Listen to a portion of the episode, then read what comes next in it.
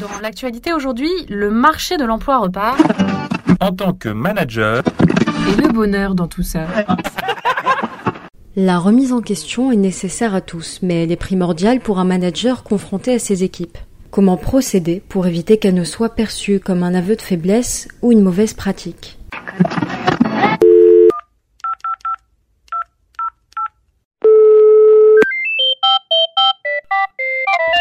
Service après-vente du manager, bonjour Bonjour, je vous appelle parce que plusieurs collaborateurs sont venus me voir pour évoquer des problèmes au sein de l'équipe que j'avais absolument pas perçus et je me demande si je ne devrais pas remettre en question mes méthodes de travail.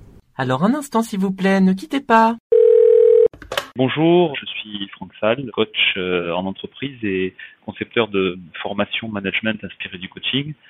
Et donc, euh, je vais essayer de répondre de mon mieux à votre question. Qui est factuel, c'est que vos collaborateurs sont venus vous remonter des problèmes au sein de l'équipe. Ils viennent vous en parler, ce qui finalement est plutôt bon signe. Et, vous, vous en déduisez qu'il faut que vous remettiez en cause vos, méthodes de travail. Parce que j'entends trois choses là-dedans. J'entends qu'il y a des problèmes dans l'équipe. J'entends que vous êtes surprise de pas forcément avoir euh, senti ces problèmes dans l'équipe. Et j'entends que vous ne voulez pas non plus qu'un tel incident se répète.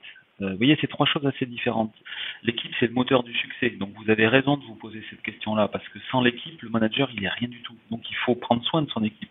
Ça paraît évident de prendre soin de son outil de travail, d'un ordinateur, d'un téléphone, etc. Donc à plus forte raison, prendre soin de son équipe, c'est fondamental. Et pour autant, on s'aperçoit effectivement que souvent, pris dans le rythme du quotidien, de la de l'opérationnel sous contrainte, des projets euh, toujours plus nombreux, des, euh, des exigences de performance, etc., on en arrive à oublier ce qui est essentiel, c'est-à-dire que le manager, il est rien sans son équipe et qu'il est tout avec son équipe. D'accord, mais euh, comment je peux traiter le problème? Que vous avez entendu des signaux, ce qu'on appelle des signaux faibles, hein, c'est-à-dire euh, c'est pas des signaux euh, concrets, euh, c'est des signaux qui sont plus liés à l'ambiance, euh, au fonctionnement, à ce qui se passe entre les gens. Et donc il faut le traiter, il faut le traiter le plus vite possible, et si possible, il faut le traiter en profondeur. C'est ce qu'on appelle nous dans notre jargon de technicien, de coach, on appelle ça faire une régulation d'équipe. Mais il faut savoir aussi anticiper et prévenir d'éventuels nouveaux dysfonctionnements. Euh, eh ben, ce type de réunion, c'est ce qu'on appelle nous les, réunions de fonctionnement d'équipe. On pourrait y passer un petit peu de temps à l'écrire, mais c'est finalement assez simple. C'est que après ce type de, réunion de régulation, tous les trois mois, le conseil que je donne à des, managers, hein, c'est que vous preniez une heure, une heure et demie avec votre équipe, euh, en dehors des moments habituels de réunion euh, opérationnelle que vous faites, et vous revenez sur cette histoire de fonctionnement d'équipe. Et vous faites le point sur tout ce qui s'est amélioré depuis trois mois et tout ce qu'il faudrait améliorer dans les trois mois qui viennent tout ce qui s'est amélioré pendant les trois mois qui viennent de s'écouler, ça permet de modéliser et de, et de, de dire et de montrer qu'il y a des choses qui se sont améliorées. Parce que parfois elles se sont améliorées, mais on s'en est même pas rendu compte. On va regarder ce qu'on pourrait faire pour aller plus loin et on va choisir deux ou trois nouvelles actions sur lesquelles on va cranter des nouveaux progrès et on va se mettre dans une démarche en fait de progrès, euh, d'amélioration continue du fonctionnement de l'équipe. D'accord, mais euh, se remettre en question face à ses équipes, est-ce que c'est pas se mettre en position de faiblesse? Et, et si c'était se mettre dans une position de courage? Plutôt qu'une position de faiblesse on, parle de temps en temps du courage managérial et pour moi le vrai courage managérial c'est celui qui consiste à à pas mettre la tête dans le sable et donc à aborder les questions quand elles se présentent. Si l'équipe ne va pas bien, il faut il faut euh, il faut arrêter le moteur et il faut regarder ce qui va pas dans le moteur de l'équipe. Sinon la voiture va continuer à tourner mais elle va tourner en faisant du bruit et on sait très bien qu'à un moment donné un moteur qui fait du bruit c'est un moteur qui casse. C'est du courage de la part du manager que de dire ok on se met autour de la table et on va discuter de ce qui se passe. En revanche, vous avez raison, c'est une très bonne question. Pour éviter que ce soit vécu comme de la faiblesse, c'est là où il est important de poser un cadre très précis à ce type de travail qu'on appelle, nous, la régulation. Elle va se faire de manière très ordonnée et elle va être pilotée par le manager. Donc ça nécessite effectivement un petit peu d'apprentissage et un petit peu de, travail sur la posture pour le manager. C'est-à-dire à la fois un outil, une technique pour animer ce type de réunion, et en même temps une posture. Et cet élément de posture, pour que justement ça soit vécu euh, surtout pas comme une faiblesse, mais plutôt comme étant quelque chose de courageux, c'est d'accepter de faire partie de la résolution du problème, mais aussi de faire bien comprendre que le problème ne se résoudra que si tout le monde se met en position de responsabilité par rapport à ce qui se passe. C'est-à-dire c'est pas uniquement le manager, c'est toute l'équipe, c'est tout le système qui doit se remettre en question. Parce que finalement, quand ça va pas, une des facilités qu'on peut avoir, c'est de se tourner vers le manager et de, dire, bah, manager, qu'est-ce que tu fais? Ça va pas dans l'équipe. Donc t'es pas bon. Et si le manager descend pour voir ce qui se passe, on dit, bah ouais, mais il est faible finalement, il écoute un peu les gens qui vont pas bien. Et s'il fait rien, on dit, il s'en fout, il écoute pas les gens qui euh, vont pas bien. Donc de toute façon, quelle que soit la posture que vous adoptiez, elle peut être critiquée. Donc je pense qu'il ne faut pas chercher à s'enfermer dans un retour d'image. Il faut y aller, il faut relever les manches, et il faut y aller, mais de manière très responsable et très cadrée. Et concrètement, je fais comment? Pour ça, par exemple, vous voyez, ce qui, ce qui est important pour moi, c'est que euh, dans le démarrage d'une réunion comme ça, euh, le manager reparte des faits. Donc les faits concrets, c'est que plusieurs d'entre vous sont venus me voir pour dire que ça allait pas, qu'il parte de son ressenti. J'ai été surpris parce que j'avais pas forcément senti que ça allait pas. Donc je le mets sur la table et ça, ça fait partie de ce que je pense être le courage managérial. L'objectif que je nous donne pour cette réunion, c'est qu'on aborde des questions de manière à ce qu'on trouve des solutions et qu'on s'engage tous, c'est bien, on s'engage tous à mettre en œuvre ces solutions pour que ça aille mieux entre nous. Si quelqu'un critique, ben on va lui dire qu'est-ce que tu proposes? On va pas se contenter de sa critique.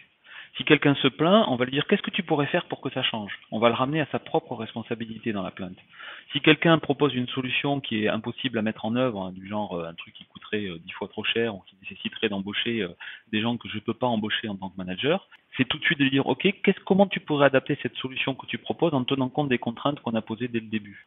si quelqu'un propose des solutions pour les autres plutôt que pour lui, du genre bah, les autres ont qu'à changer, c'est tout de suite de lui dire et toi comment tu pourrais contribuer à obtenir ce dont tu as besoin? Donc c'est au travers d'un questionnement assez fin dans lequel on va rebondir, non pas pour euh, juger, mais pour toujours ramener les gens dans leur position de responsabilité. Donc je ne serai pas tout seul, moi manager, en train de réguler ou de régler ce qui est en train de mal se passer entre les collaborateurs.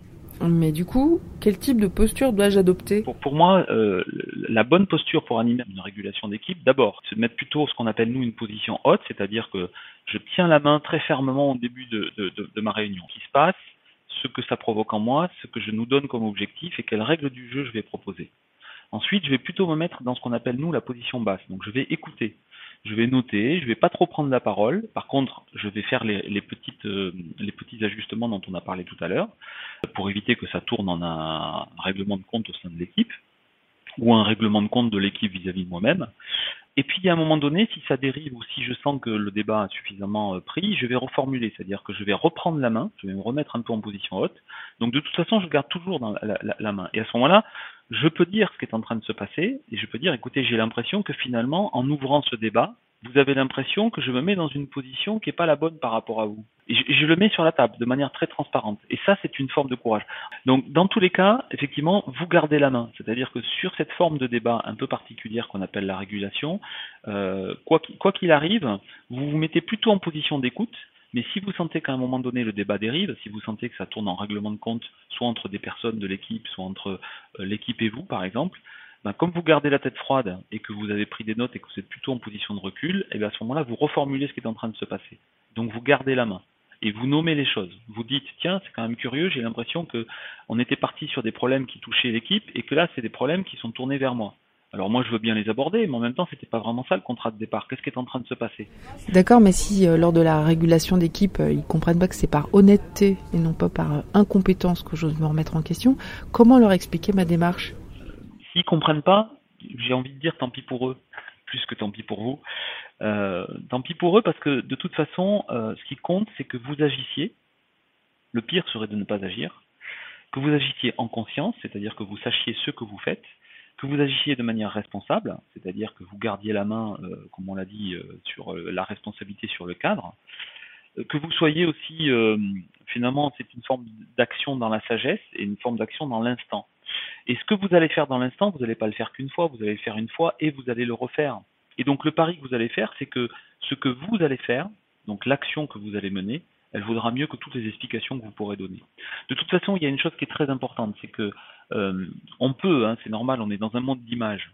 On est dans un monde où euh, ce qui est important, c'est quelque part pour chacun d'entre nous, c'est ce que les autres vont penser de nous. Donc je comprends bien votre question. Hein. En même temps, sur ce type de questions, plus vous allez répondre, plus vous allez vous donner l'impression de vous justifier, et donc plus vous allez finalement montrer une position de faiblesse. Donc, une fois que vous l'avez mis sur la table courageusement, une fois que vous avez bien conduit proprement votre débat, une fois que vous avez pris des décisions et que vous avez essayé d'engager peut-être pas toutes les personnes de l'équipe, mais au moins une bonne partie des personnes de l'équipe, le pari que vous faites, c'est que ça va porter ses fruits et que euh, c'est au travers des fruits euh, que l'image que vous avez de manager va, euh, va devenir meilleure. Si tant est que ça puisse être important d'ailleurs. Hein. Parce que perdre la face, en fait, c'est de soi à soi. Hein. Euh, c'est c'est pas très important. Ce qui compte, c'est ce, ce, que vous faites et ce que vous faites avec l'équipe et pour l'équipe. Service après-vente du manager vous remercie pour votre question. Vous pouvez maintenant raccrocher. Un podcast de cadre emploi.